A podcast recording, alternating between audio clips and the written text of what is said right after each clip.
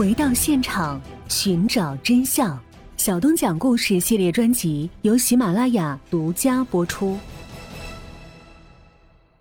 第六个疑点：丢失的器官标本，还有遗体的高度腐败。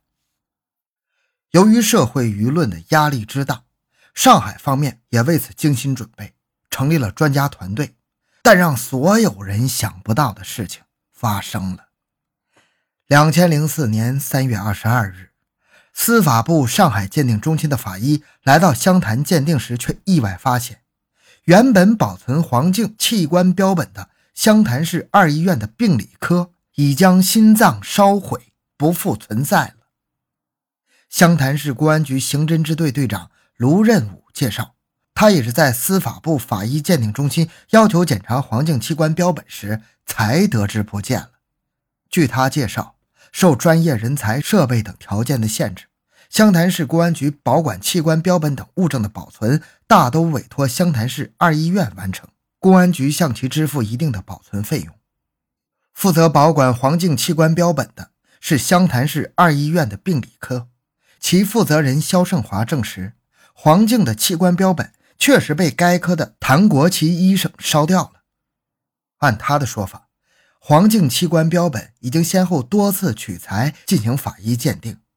去年八月，中山大学做完法医鉴定之后，医院将黄静器官标本用小红塑料桶装着，保存在病理科制片室里。年底，因为医院开启暖气，浸泡液体挥发，导致标本干了，已无多大继续保存下去的必要，所以在春节前后的一次卫生清理中，被放到锅炉中烧掉了。湘潭市二医院解释说，工作人员定期销毁存放在此的标本，在工作程序上没有任何违规行为。但对于黄家来说，这次司法鉴定因此而终止。换句话说，第五次鉴定根本没有开始，下面的鉴定也就不存在了。对于这件事，网络上更是出现了如潮的各种怒骂。有的网友甚至直接说，完全是毁尸灭迹。有的网友说，作为乡村的小医院，也可以有效的保存器官，为什么湘潭市这么大的医院，保存这么大案件的物证，连一年的时间也做不到呢？这太不可思议了吧？还有的说，就算心脏已经腐败，也应该等待上海法医到来以后看过，才能焚烧销毁，这也是一般常识啊。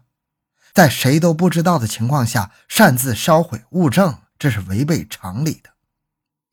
鉴于样本不存在，鉴定也就无法进行。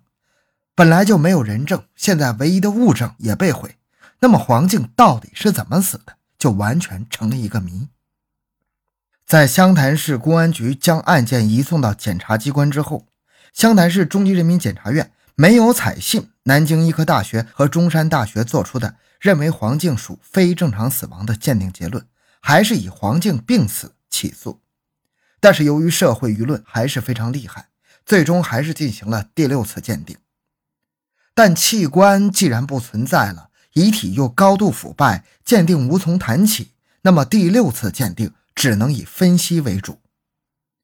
两千零四年六月三十日，在多方的努力之下。最高人民法院司法鉴定中心组织了五位专家奔赴湘潭，就黄静的死亡原因、死亡方式进行了医学鉴定。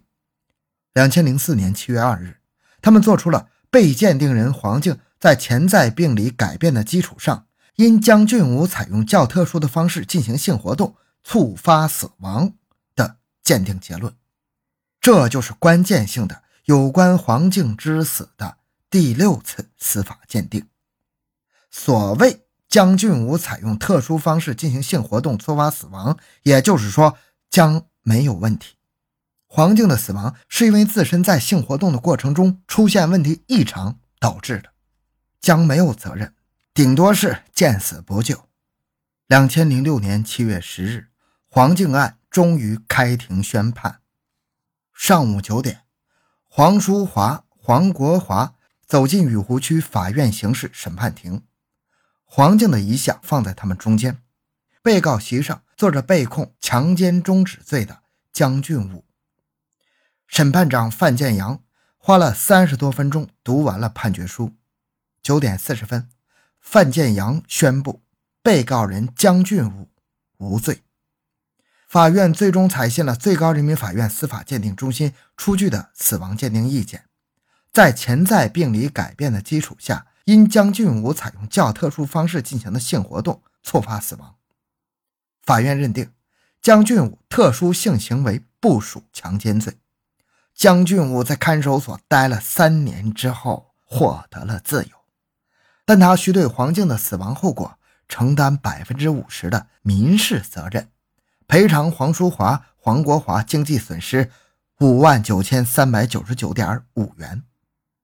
宣判结果发布后，短短几个小时之内，新浪和网易两大门户网站已经出现了数千条评论，自然基本都是骂司法不公正的。黄淑华、黄国华当庭反对判决结果，黄淑华大呼司法不公。江俊武对结果表示满意，但是当天他的情绪也相当低落。江黄两家在法院门口再次发生了一些扭打。黄静一个表哥走过去拉江俊武，叫他不要得意。江俊武有些暴躁，用力推了对方一把。江俊武的父亲说：“他的情绪不好，虽然判他无罪，但是一些细节他还是不能接受。”我正在做他的工作。江俊武不满意的细节是，法院仍然认定他扳黄静大腿造成国窝挫伤的事实。这个判决等于将案子推回到了两千零三年五月底以前。介入黄静案较早的律师李建明在亲耳听到判决结果后，觉得非常愤怒、非常疑惑、非常难过。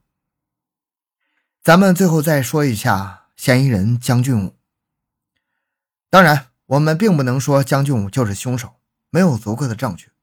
如果他并不是凶手，真是冤枉的，那么他也吃了不少的苦头啊。从六月二日刑事拘留江俊武到七月八日湘南市人民检察院正式批捕，当地公检部门只用了短短三十六天。而自进入拘留所的那一天起，江俊武在高墙内度过了九个多月的囚徒生涯。直到两千零四年三月二十四日被取保候审，这对江俊武来说，这是一段他努力要忘掉的回忆。他和二十多个刑事犯罪嫌疑人一起挤在二十平方米的间房里，和任何一个初来乍到者必须经历的一样。江俊武在厕所旁的铺位里睡了几天，才最终远离了尿骚味儿。虽然身在狱中，但一开始的江俊武对未来仍然乐观。父母江金友和刘蒲英前去探望他。一见面就哭，江反而会安慰他们。律师说很快就会有结果了，但渐渐的，谭健和甘伯谦发现江俊武的情绪开始有些不稳定了。一次，他们和两个女同学一起陪江俊友去看望江俊武，隔着看守所的隔离栏，两个女同学哭了起来。谭健看到江俊武的眼泪在眼圈里打转，按规定。探监时间只有半个小时，但十几分钟之后，一个狱警就催促江俊武放下听筒，并拉他进了监室。他突然吼了起来，用力甩开警察拉他的手，和警察吵了起来。谭健和甘伯谦从来没见过江俊武如此气急败坏，冲别人吼叫。我们回来后，他就被剃了头发，戴了手铐脚铐，戴了三天。江金友四处打听，终于找到一个看守所的熟人，托他照顾江俊武。之后，谭健和甘伯谦又去看过江俊武几次，每次对他都说事情快了，快了。但越到后来，他们说这话时底气就越不足。自从被取保候审后，江俊武深居简出，从来不接电话，而如果没人相陪，江金友也不会让儿子出门。在法院还没判决之前，我怕黄静家人或者不知情的人有什么过激行为，在伤害他。江金友说：“三年来，江金友为儿子鸣冤，要求尽快审理此案，反映超期羁押等问题的材料累计有三百多页的 A 三纸厚度，像一本书一样。”两千零七年十二月八日，湘潭市中级人民法院作出终审裁定。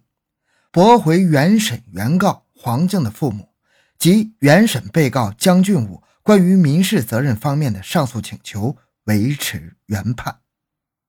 好这个案件讲完了。小东的个人微信号六五七六二六六，感谢您的收听，咱们下期再见。